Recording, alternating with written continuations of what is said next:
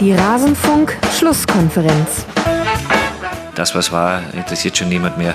Deswegen freue ich mich jetzt auch schon wieder auf die kommende Saison, auf die neue Herausforderung, auf die neuen Spieler. Alles zum letzten Bundesligaspieltag. Das, was war, das ist nicht mehr. Zumindest das, was die letzte Saison betrifft. Aber auf diese Saison wollen wir natürlich ganz genau schauen. Und damit hallo und herzlich willkommen in der Rasenfunk-Schlusskonferenz in einer besonderen Ausgabe. Hier hört ihr genau den Teil, den wir zu Eintracht Frankfurt zu besprechen hatten. Ich spreche jeden Bundesligaspieltag mit zwei Gästen und alle Spiele kommen zur Sprache. Das hier ist jetzt dann der Teil zu Eintracht Frankfurt, wie schon gesagt. Und alle anderen Spiele findet ihr auf rasenfunk.de nach jedem Spieltag in der Rasenfunk-Schlusskonferenz. Jetzt wollen wir uns anhören, was hatten wir zu Eintracht Frankfurt zu verzapfen und bitte. Und dann haben wir noch vier Spiele, über die wir sprechen wollen. Und wir beginnen vielleicht mit der Feelgood-Geschichte dieses Bundesliga-Spieltags. Äh, Fragezeichen Eintracht Frankfurt gegen den FC Schalke 04. Frankfurt macht die Rückkehr von Luka Jovic klar unter der Woche. Und was passiert im Spiel gegen den FC Schalke 04? André Silva trifft in der 28. Minute. Matthew Hoppe, natürlich Hoppe, ihr, wir erinnern uns an die letzte Rasenfunk-Schlusskonferenz, macht den Ausgleich nur eine Minute später. Aber dann in der 62. Minute wird er eingewechselt für Erik Drum. Und dann trifft Luka Jovic in der 72. Minute nach Vorlage Philipp Kostic und noch in der 91. Minute. Und das ist der Endstand 3 zu 1 für die Eintracht aus Frankfurt gegen den FC Schalke 04. Solche Geschichten schreibt ausschließlich der Fußball. Konstantin, was gewinnt denn die Eintracht mit dazu, außer emotionale Bindung? Weil ein verlorener Sohn zurückgekehrt ist durch diesen Zugang von Luka Jovic. Konnte man das schon sehen im Spiel gegen Schalke? Ein verlorener Sohn? Ist das wirklich so? Nein, ich habe das natürlich jetzt größer gemacht, als es ist. Aber es hat natürlich schon eine emotionale Bedeutung für die Fans, ist ja klar. Klar.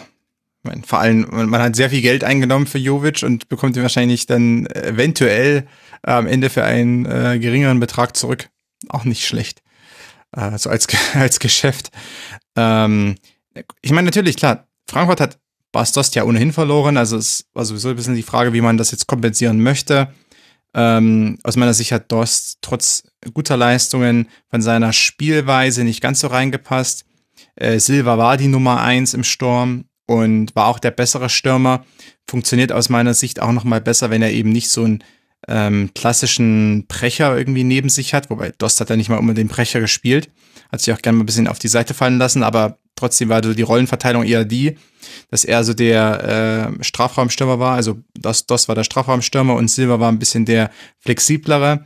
Mit Jovic könnte sich das, äh, das anders darstellen, ähm, wenn man die Doppelspitze dann stärker sie oder stärker einsetzt.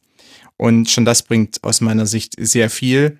Ähm, jetzt hat man eben wieder zwei Stürmer, die ähm, abwechselnd eben in die Tiefe gehen können, abwechselnd sich fallen lassen können und Kamada hat noch mehr Optionen für Anspiele. Die hatte man eben mit, mit Dost zum Beispiel nicht so gehabt. Dost war sehr selten am Ball, äh, hatte nicht so das technische Vermögen, um sich da wirklich dann auf den Außenbahnen durchzusetzen.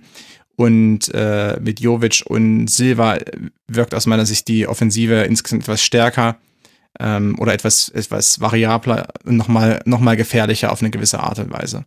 Und das würde, würde ich aus meiner Sicht sagen, ist das Wichtigste, was man da, was man dazu gewinnt. Ähm, Jovic ist ein guter Stürmer, also ein guter auch ähm, Abschlussspieler auf alle Fälle. Heißt es, ähm, hat sich ein bisschen, also man muss trotzdem sagen, ich bin jetzt ein bisschen leicht vorsichtig, weil ich habe ihn jetzt häufiger bei Real Madrid gesehen und teilweise wirkte er oder er wirkte häufig so, als würde er nicht dazugehören und mhm. als hätte ihn der Trainer oder hätte ihn der Vater einfach dazu verdonnert mitzuspielen und die anderen Jungs auf dem Bolzplatz ähm, haben eigentlich keinen Bock.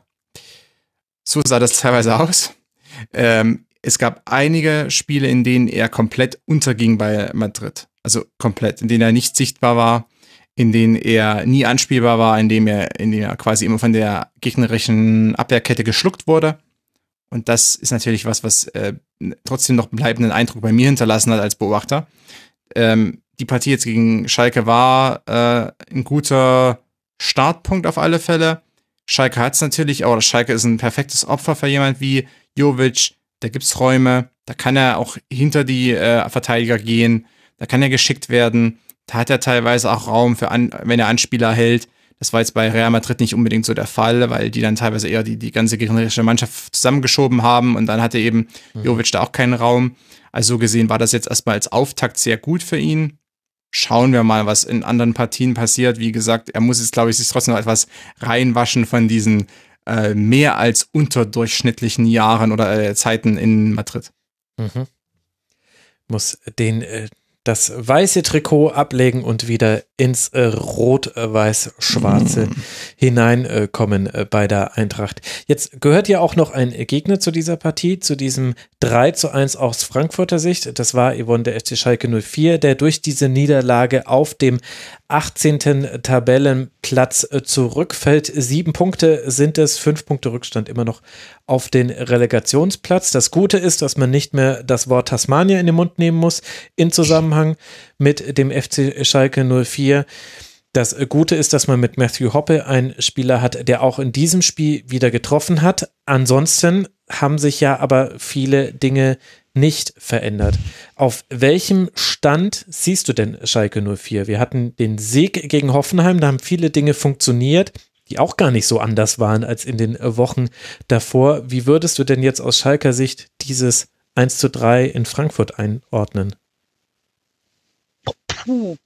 Ähm, na, ich muss sagen, dass mich tatsächlich das 4 zu 0 gegen Hoffenheim überrascht hatte von äh, wahrscheinlich als einige überraschten, nicht nur mich, aber ähm, das, äh, das hatte halt, also im Vergleich zum Spiel jetzt gegen, gegen die Eintracht, hattest du das Gefühl, dass irgendwie ein bisschen mehr Zusammenspiel funktionierte, dass hier und da tatsächlich auch mal jemand eine Idee hatte, wie er etwas lösen kann. Und jetzt gegen, gegen Eintracht hatte ich das Gefühl, dass Schalke vor allen Dingen anfangs sehr tief stand und abgewartet hat und äh, anstatt vielleicht eine Initiative zu suchen und bisschen aktiver zu agieren. Also man, man hat eine Weile abgewartet. Man wurde nachher zum Glück ein bisschen stabiler in der Abwehr, als man es die ersten 10, 15 Minuten war. Äh, also zum Glück für Schalke. Und äh, hin und wieder klappten dann aber auch schon mal ein paar Offensivaktionen und äh, wenn aber doch ein, ein 19-jähriger Hoppe das da alles irgendwie regeln muss, dann, dann brauchst du halt vielleicht auch drei oder vier 19-jährige Hoppes, die das offensiv irgendwie regeln. Weil, also, oder ein 90-jährigen Sebastian Hunteler. Ich, der, der hat ja eine Wadenverletzung wow. und konnte deswegen in Holland heute nicht spielen. ähm, nee, aber äh, ja, es ist es ist halt, es ist schwierig, sich ein Urteil zu bilden, weil das, das Hoffenheim-Spiel halt so komplett aus der Art irgendwie geschlagen ist, mhm. der letzten Spiele. Man hat bei manchen Spielern von, von Schalke hat man das Gefühl, die würden ja ganz gerne, die wissen aber nicht mehr, wie es geht. Und, und es fehlen wirklich offensiv immer wieder Ideen und es fehlt ein bisschen die Aktivität. Und ich hatte auch gedacht, dass man mit vielleicht mit einer breiteren Brust aus dem letzten Spiel rauskommt und sich so ein bisschen auch aufheizt und sieht, ja, Jungs, wir können es noch und guck mal, was alles geklappt hat. Und dann habe ich die ersten 10 Minuten, 15 Minuten gesehen und dachte so, das, das wird nichts, Schalke, tut mir leid, aber das wird nichts. Was ja aber auch mit dem Gegner zu tun hat. Die Eintracht, ein gutes Spiel gemacht, 17 zu 4 Schüsse, 11 zu 1 äh, Torschüsse, also mehr Schüsse als dieser eine Ball, der dann ins Tor ging von Matthew Hoppe. Die konnte Schalke in diesem Spiel auch nicht abgeben. Konstantin, was macht denn die Eintracht gerade besser als in den Wochen zuvor. Wir haben schon mehrfach hier im Rasenfunk thematisiert, Younes Barkok oder auch äh, Younes äh, Kamada. Äh, auf jeden Fall die, die Reihe hinter Silver, die ist jetzt spielstärker, damit hat man andere Optionen. So natürlich äh, wieder zurück, auch nochmal mit einem anderen Akzent, den er ins Spiel setzen kann. Gibt es denn aber auch etwas, was jenseits von Personalien sich deiner Meinung nach bei der Eintracht verbessert hat in den letzten Partien und jetzt dann auch in diesem Spiel gegen Schalke zu sehen war? Ja, Aufbauspiel. Ganz großes Problem gewesen bei Frankfurt äh, eine Zeit lang in dieser Saison. Ähm, aus mir unerfindlichen Gründen sah es teilweise sehr, sehr dist oder sehr, sehr planlos aus, wie Frankfurt aus der ersten und zweiten Reihe aufgebaut hat. Ähm, da gab es da gab es häufig Situationen, da stand die Dreierkette sehr, sehr breit. Das ist ja so eine Spezialität von Frankfurt, dass die beiden Halbverteidiger fast schon an der Seitenauslinie stehen. Allerdings in Kombination dazu, die beiden Sechser standen auch sehr breit. Und dann hat man sich ein bisschen an der Seitenauslinie den Ball zugespielt, hatte aber keine Möglichkeit, eben durch die Mitte durchzukommen. Und was dann meistens folgte, war eben ein langer Ball auf Silva, Kamada, wen auch immer oder auf Bastos, der vielleicht die Kopfballablage spielt, wobei Bastos so pro Halbzeit, habe ich ja schon erwähnt, so pro Halbzeit ungefähr so zwölf Ballkontakte hatte im Schnitt. Also das heißt, ähm, der Spielaufbau war ein großes Problem für Gladbach. Jetzt in dieser Partie zum Beispiel gibt es dann mit Hasebe jemanden, der im Mittelfeld eingesetzt wird, nicht in der Abwehr, der sich da ganz gut betätigt. Die, äh, du hast schon erwähnt, die Halbstürmer beziehungsweise die beiden Zehner weiter vorn sind auch nochmal spielstärker. Es ist eben nur eine Spitze momentan. Äh, oder häufiger als eine Spitze gewesen, nicht die Doppelspitze. Dadurch gibt's äh, per se schon mal mehr Spielstärke, wenn man zwei Halbstürme äh, oder Zehner hat, oder wie auch immer man es bezeichnen möchte, aber zwei Offensivspieler im Rücken des, des Stürmers Silva in dem Moment. Äh, bis dann zur Einwechslung von Jovic hat sich ein bisschen anders dargestellt. Und so ist es aus meiner Sicht einfach ein insgesamt konstruktiverer Spielaufbau und konstruktiverer Ballvortrag, den Frankfurt da präsentiert. Ähm, es gibt auch hier, es gibt auch weiterhin so ein paar Elemente, wo man sich darüber streiten kann, die wirklich so effektiv funktionieren. Ähm, der Fokus auf Kostic ist immer noch da. Der ist auch wieder ein bisschen stärker geworden zuletzt. Also der war mal nicht mehr ganz so stark mhm. in der Phase dieser Saison. Ist wieder ein bisschen stärker geworden. Allerdings ist es auch so, dadurch, dass der Spielaufbau konstruktiver ist, der Ball etwas flüssiger durch die Reihen läuft, sind die Bälle auf Kostic, werden diese besser vorbereitet, die kommen nicht mehr ganz so offensichtlich. Es gab eine Zeit, da hat Frankfurt gefühlt jeden Angriff äh, also mit Ansage so gestaltet, dass der Ball sowieso auf Kostic ging und Kostic dann schon in Doppeldeckung genommen wurde von Gegnern, weil die sich gedacht haben, was soll's? Frankfurt spielt eh den Ball zu Kostic. Mhm. Ähm, wir brauchen dann den Rest nur noch so, so halbgar zu verteidigen und wichtig ist, dass wir Kostic aus dem Spiel nehmen. Jetzt ist das Passspiel etwas konstruktiver und schon sind die Bälle auf Kostic auch effektiver. Und Kostic selbst muss sich dann eben auch nicht mehr ständig in 1 gegen 2 Situationen begeben. Denn bei aller Qualität, die er hat, er sah dann auch phasenweise nicht mehr so stark aus, weil er sich dann einfach auch nicht mehr so durchsetzen konnte. Am Ende, die große Stärke Kostic ist ja nicht das das äh, Eins gegen Eins auf engen Raum und dieses äh, quirlige Durchtrippeln, sondern seine Stärke ist ja mehr das Tempo im offenen Raum, vorbeiziehen am Gegner, gutes Timing bei Haken und dann Flanke schlagen oder Pass in den Rückraum spielen. Ähm, und das kann er eben auch besser, wenn es besser vorbereitet ist und er ein bisschen mehr Freiraum hat und dann das Tempo auch wirklich ausspielen kann. Also insgesamt vieles hing an, am Spielaufbau. Der wurde unter Adi Hütter, wie gesagt, aus mir unerfindlichen Gründen lange Zeit nicht so richtig adressiert, die Probleme da hat sich aber jetzt zuletzt geändert und hatte direkt positive Auswirkungen aus, aus äh, Frankfurter Offensivspiel. Und so gesehen, Schalke war sicherlich auch ein gutes Opfer und äh, Schalke hat ähm, strukturelle und system systemische Probleme, die viel tiefer gehen als ein schwacher Spielaufbau und äh, deshalb war es vielleicht dann für Frankfurt auch ganz angenehm, äh, dass, dass Hoppe ihnen da ähm, kurze Hoffnung gibt, okay, das war ein Abstimmungsproblem der Abwehr, Ganz netter Lauf von ihm, auch schön durch die Beine durchgesteckt von Trapp, aber okay, das passiert, aber das würde ich jetzt wirklich mal für aus Frankfurter Sicht eher so ein bisschen unter äh, Unfallen der Endverteidigung abstempeln.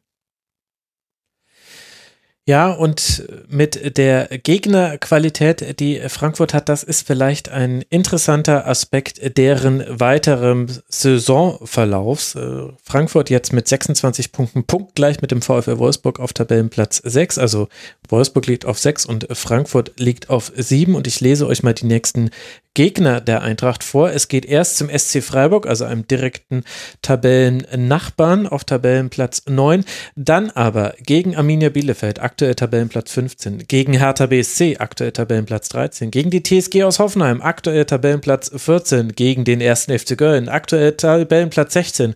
Gut, dann gegen den FC Bayern, aktuell Tabellenplatz 1. Und dann äh, gegen Werder Bremen, aktuell Tabellenplatz 12 und gegen Stuttgart, aktuell Tabellenplatz 10. Will sagen, da kommen jetzt viele Spiele, die auf dem Papier für Frankfurt in Siegen enden können. Und wo sich das vielleicht auch noch zusammenrütteln kann, was man jetzt gerade auch mit der neuen Option Luka Jovic basteln kann. Natürlich werden die geneigten Frankfurt-Fans, die schon viel erlebt haben von ihrer Eintracht, da gleich zusammenzucken, wenn irgendjemand auch nur äh, optimistisch in die Zukunft gucken möchte und nicht das Stolperpotenzial mit einbezieht. Aber der Theorie nach ist da etwas möglich, vielleicht sich da jetzt richtig reinzubeißen in die oberen Tabellenränge und dann, was dann zu direkten Duellen führen könnte, wenn es dann eben gegen Mannschaften wie Union Berlin, gegen den VfL Wolfsburg, Borussia Dortmund und Konsorten gehen wird. Also das finde ich ganz interessant bei der Eintracht. Bei Schalke 04 geht es jetzt weiter mit einem absoluten Knüllerspiel. Und das meine ich nicht ironisch. Schalke spielt jetzt unter der Woche zu Hause gegen den ersten FC Köln. Es sind aktuell fünf Punkte, die Schalke 04 vom FC trennen. Mehr muss ich nicht sagen. Dieses Spiel ist aus Schalker Sicht ein Must-Win-Spiel, auch wenn das ein, eine Floskel fast schon ist, äh, diese Bezeichnung. Ich glaube, das kann man nicht ignorieren. Es ist der Hinrundenabschluss und gleichzeitig schon ein deutlicher Fingerzeig, wo diese Saison enden könnte für den FC Schalke 04. Das wird sehr, sehr spannend. Danach spielt man dann gegen die Bayern. Okay. Aber dieses Spiel gegen den ersten FC Köln, das ist wichtig für Schalke 04, also unter der Woche. Es wird interessant werden. Wir sind mit Schalke 04 auch schon in anderen Tabellenregionen gelandet als die, mit denen wir uns jetzt hauptsächlich äh, befasst haben. Wir haben vorhin Mainz 05 schon angesprochen, die haben einen Punkt geholt bei Borussia Dortmund. Äh, dadurch sind die auf Tabellenplatz 17 vorgerückt und jetzt wollen wir sprechen und damit endet unser Teil zu Eintracht Frankfurt aus der dieswöchigen Rasenfunk-Schlusskonferenz. Wenn euch auch die anderen Spiele interessieren oder der Schwerpunkt, den wir reihum auf jeden Verein einmal legen in der Bundesliga-Saison, nein, sogar häufiger als einmal, dann könnt ihr gerne auf rasenfunk.de mal in die aktuellste Schlusskonferenz reinhören. Es gibt außerdem noch das zeitlose Tribünengespräch und immer wieder Kurzpässe im Rasenfunk findet also jeder etwas, der sich für Fußball interessiert und der Lust auf das Medium Podcast hat. Ich danke für eure Aufmerksamkeit, würde mich freuen, wenn ihr auch an anderer Stelle mal reinhört. Bis bald mal wieder hier im Rasenfunk. Macht's gut. Ciao.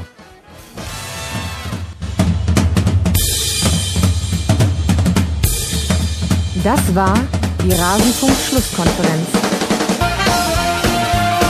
Wir gehen nun zurück in die angeschlossenen Funkhäuser.